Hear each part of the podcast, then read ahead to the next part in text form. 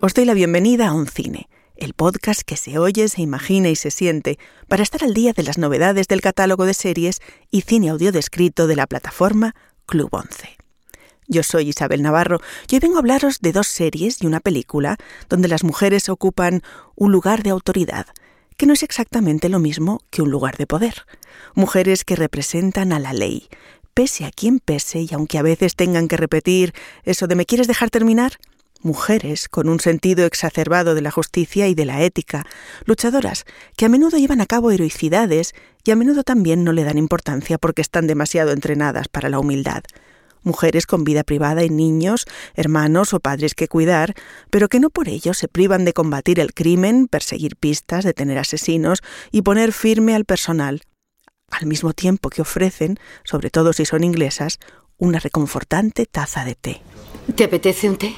La principal novedad de este mes en el catálogo de Audesk es Hierro, la magnífica serie producida por Movistar Plus, dirigida por Jorge Coira y protagonizada por Candela Peña, sobre una jueza rigurosa y tenaz que es destinada a la isla del Hierro como castigo por su inflexibilidad y su cuestionamiento constante. Una profesional que es también una madre coraje y una mujer vulnerable, que vive atormentada por la culpa de sus nada fáciles decisiones. Además, también nos traemos otro adictivo thriller protagonizado por una mujer de personalidad compleja y extraordinaria, Happy Valley, uno de esos grandes policiales en los que es especialista la cadena pública inglesa BBC, que lo tiene todo. Grandes actores, buenos personajes secundarios, guiones sólidos y una capacidad sobrecogedora de representar la banalidad del mal. Por último, hemos querido rescatar de nuestro catálogo un título mítico del cine, El silencio de los corderos, para rendirle homenaje a otra mujer de ley, la inolvidable Clarice Starling, cuya inteligencia y sagacidad para bailar el perverso juego psicológico de Aníbal Lecter la convirtieron en un personaje mítico de la historia del cine. ¿Preparados? Hoy aquí todos nos cuadramos firmes porque ellas son la ley. Señoría, de verdad estamos haciendo todo lo posible. Si surge cualquier novedad, yo la llamo. Prefiero estar cerca de la instrucción y verles trabajar. Si usted es de los que odian que el juez ande merodeando, ha tenido mala suerte.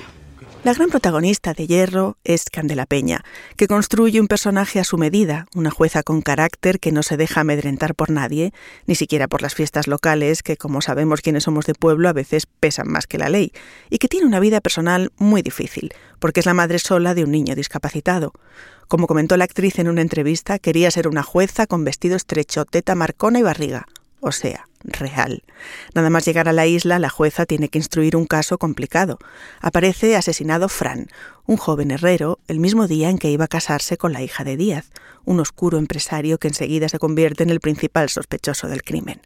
La jueza y Díaz que está interpretado por un soberbio Darío Grandinetti, están en lados opuestos de la ley, pero tienen un objetivo común, descubrir la verdad sobre el crimen, el uno para conseguir ser absuelto y la otra porque es su deber resolver el caso. Así que acabarán colaborando el uno con el otro, aunque les pese. No quiero que disturbe el entorno de la víctima. Si lo hace, me Yo también soy el entorno de la víctima. Iba a ser mi yerno. No me interrumpa, señor Díaz. Es la última salida de tono que le tolero. Usted y yo deberíamos colaborar. Tenemos mucho en común. ¿Usted y yo? Yo también sé lo que es llegar a esta isla y no caerle bien a nadie. Y tengo tanto interés como usted en encontrar al asesino. ¿Ya ve? Somos almas gemelas. Usted me ayuda, yo le ayudo. Hierro, que recuerda el estilo de los noir nórdicos y de las series de la BBC, es un thriller tan intrincado como los caminos que cruzan la isla, que es la más alejada y misteriosa del archipiélago canario la singular idiosincrasia del hierro, con creencias muy arraigadas, un ritmo pausado y cierto recelo a lo foráneo, juega un papel fundamental en esta trama de tensión contenida, constantes sospechas y trepidante desenlace que coincide con la celebración más concurrida de la isla, la bajada. De hecho, el paisaje es fundamental en esta serie, donde el escenario rocoso e indómito de la isla, con sus sabinas con ramas retorcidas a causa del fuerte viento de la zona, esa obra de arte de la naturaleza, son escenario pero también reflejo y metáfora, tanto de la permanente sensación de encierro de sus personajes, como de los ímpetus, emociones y violencias soterradas en cada uno de ellos. La naturaleza del paisaje puede ser brutal e imprevisible, pero también la de los seres humanos. No me va a dejar en paz. Por supuesto que no le voy a dejar en paz. La serie Hierro, que ha sido multipremiada tanto en los Feroz como en los Forqué y está considerada como una de las mejores series españolas de los últimos años, es un proyecto creado por Pepe Coira y Alfonso Blanco y dirigido por Jorge Coira, un equipo que ha explotado creativamente y está detrás de dos de los proyectos más esperados de nuestro cine y televisión, la serie Rapa y la película El último emperador. En el catálogo de Audesc podréis encontrar las dos temporadas de la serie, de seis y ocho capítulos respectivamente. La segunda sigue manteniendo el nivel y enfrenta al personaje de Candela Peña con un mafioso especulador en un proceso de divorcio que se va volviendo más turbio y errático con el pasar de los días y que está a punto de desquiciar a nuestra jueza favorita. ¿Quién nos lo iba a decir? Pero el noir canario no tiene absolutamente nada que envidiarle al noir nórdico.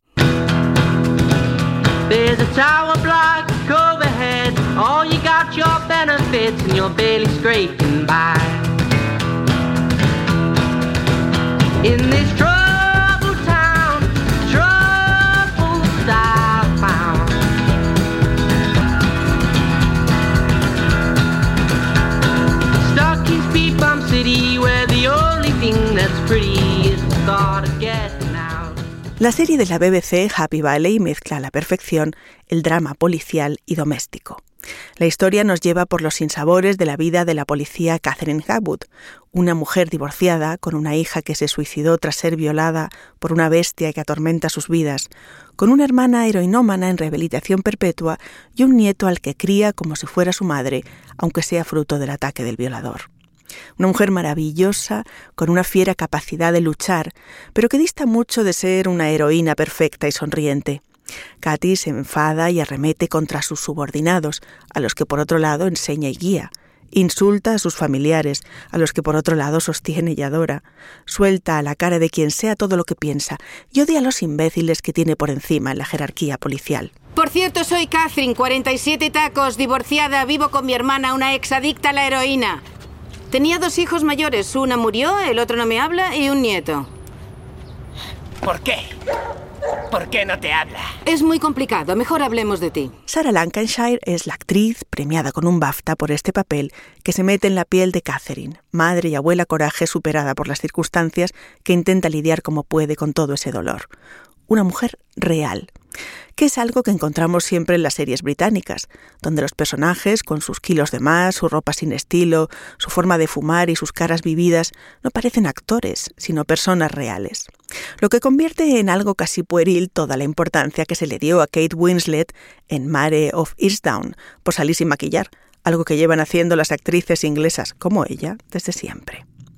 La otra mujer clave de Happy Valley es su creadora y guionista Sally Wainwright, conocida por sus diálogos brillantes, a menudo cargados de ironía y sentido del humor, por la crítica social que destilan sus historias y sobre todo por la maestría con la que diseña personajes femeninos. Wainwright también ganó el BAFTA, que son los Oscar británicos, por esta maravillosa miniserie. Ya le habéis oído, tenemos que intentar salir y hacer lo que mejor sabemos hacer. Sed pacientes con la gente. Todo lo que hagáis hoy os. os parecerá trivial. Pero para la gente que llama a la policía es importante, así que. Sea lo que sea que penséis, tratadla con el respeto que se merece. Por otro lado, quiero que llevéis los chalecos Quiero que llevéis las porras y los sprays de gas lacrimógeno. A veces olvidamos que ponemos nuestras vidas en peligro cada vez que salimos ahí fuera. Así que cuidaos. Estad en contacto. Por favor, estad en contacto conmigo y con los demás. Marchaos. Las series de Sally Wainwright suelen estar ambientadas en su Yorkshire natal. Ese valle feliz del título hace referencia, con ironía por supuesto, a una pequeña ciudad del norte de Inglaterra, tocada por la crisis económica y el paro. Un lugar aparentemente bucólico que tiene una cara oscura, la del tráfico y consumo de estupefacientes, un problema que afecta de forma directa a la protagonista. El paisaje apacible de Yorkshire contrasta con una violencia latente que acaba por estallar de forma brutal, sin concesiones, salpicando a todos los personajes, al desencadenarse un secuestro tan cutre que recuerda a los criminales de la serie Fargo, pero que al contrario que en esa serie abandona la caricatura hacia un realismo cada vez más siniestro. En Happy Valley vemos pinceladas de un humor negro que resulta casi doloroso, reflejando la impotencia de unos personajes y el patetismo de otros. Pero el tono va cambiando a medida que avanza la historia, basculando entre el drama más o menos contenido y la violencia desatada. Lo que provocó un debate en Reino Unido, ya que la BBC recibió cientos de quejas por la violencia de la serie, que en mi opinión está completamente justificada.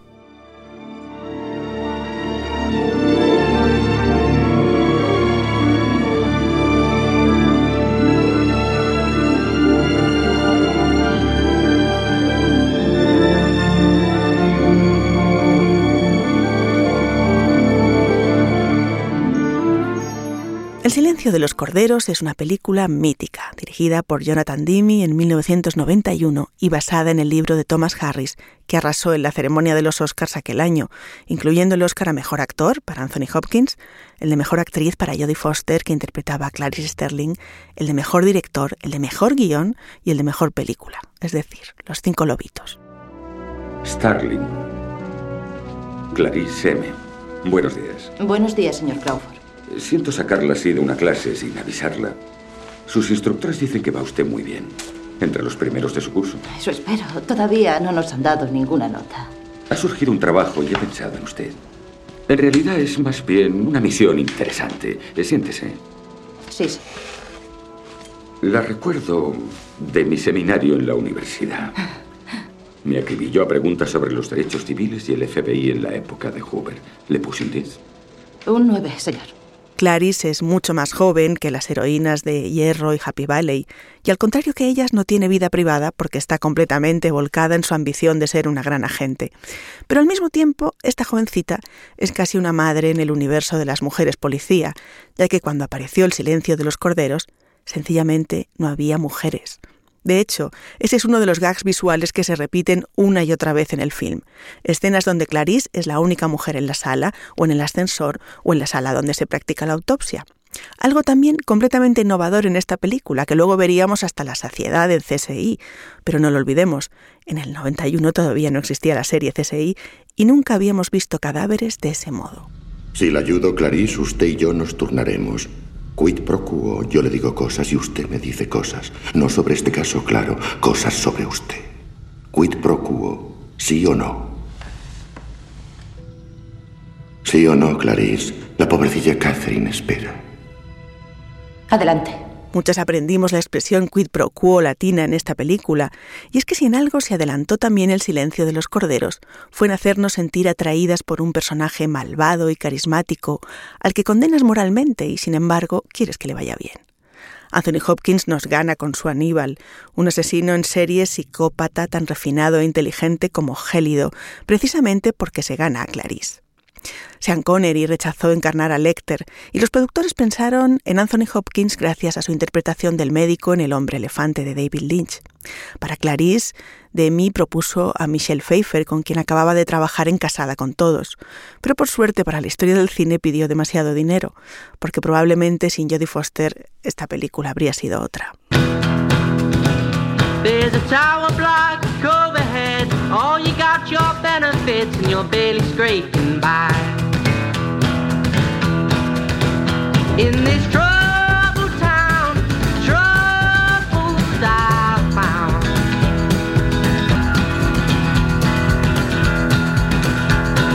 Stuck in speed bump city where the only thing that's pretty is the thought of getting. Como queremos que Oncine sea un espacio participativo y abierto, hoy contamos con la opinión de Fabiola Socas de la Delegación de Zona de Tenerife, que nos va a comentar sus impresiones sobre las novedades del Club Once. Saludos cordiales, seguidores del podcast Oncine. Mi nombre es Fabiola y hablo desde Tenerife, en Islas Canarias. Quisiera aprovechar esta pequeña colaboración para hablar por razones obvias de lo que está más cerca de mi corazón, la serie Hierro. Eh, yo quiero abordar un, aspecto, yo creo que amable, de esta globalización a la que nos conducen las plataformas de, creación masiva de contenidos, mm, me gusta que apuesten por producciones em, de, series em, regionales, nacionales y también internacionales, mm, y que podamos ver tanto una serie coreana como una serie eh, vasca, como una serie canaria. Eh, me encanta escuchar en, la audiodescripción pues nombres como Yaisa, como Aarón, Jonai, Yeray, eh. Mm, y me gusta escuchar palabras como machango, casi podría decir un canarismo.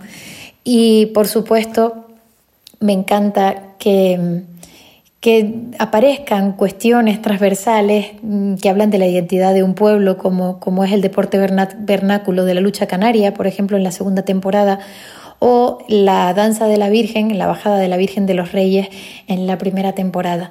Eh, creo que para muchas personas puede servir para acercarse a otras culturas, a otras costumbres, tradiciones y, ¿por qué no?, a investigar y a curiosear un, un poquito más y, y, conocerlas mejor. ¿Qué pasó? ¿Cuál fue el problema? Eh, ¿Yo?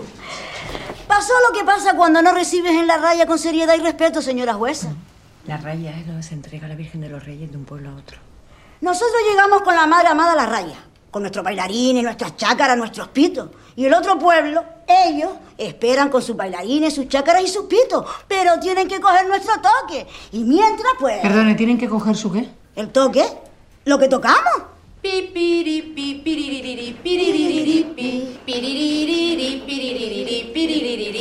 Y como no solo de canciones a la Virgen y asesinatos vive el espectador, y seguro que a veces os apetece probaros otras vidas cinematográficas, este mes el catálogo de Audesk trae otras novedades para todo tipo de paladares.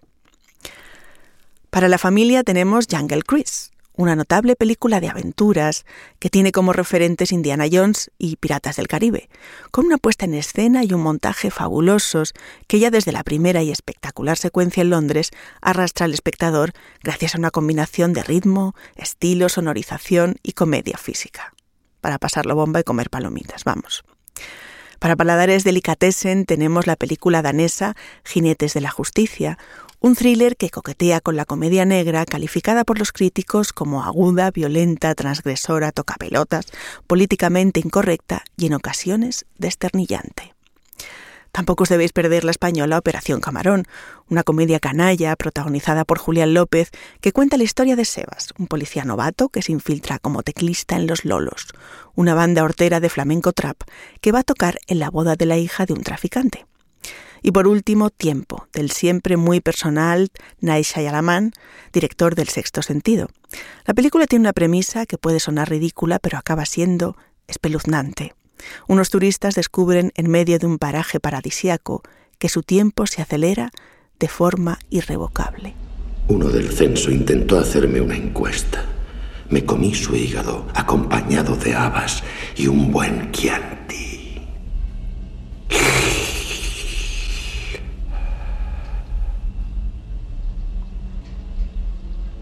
Vuela a la escuela, pajarillo.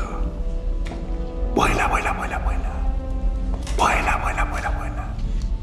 Vuela, vuela, vuela, vuela. De acuerdo, doctor Lecter. Volamos. Hasta aquí hemos llegado en Oncine con las recomendaciones del mes disponibles en el catálogo de Audesc, que os animo a seguir explorando y disfrutando. Recordaros que el Club 11 es una plataforma para las personas afiliadas a la 11 en la que tenemos una sección de audiodescripción con el buscador Audes, el blog versión accesible y más información de interés. Además, en el blog de versión accesible encontraréis información de novedades con estrenos de cine audio descrito, ópera y televisión. Yo soy Isabel Navarro y ahora sí os digo adiós, o mejor, hasta pronto. Ya sabéis, escuchad cine, ved cine, imaginad cine y sobre todo, no os quedéis sin historias.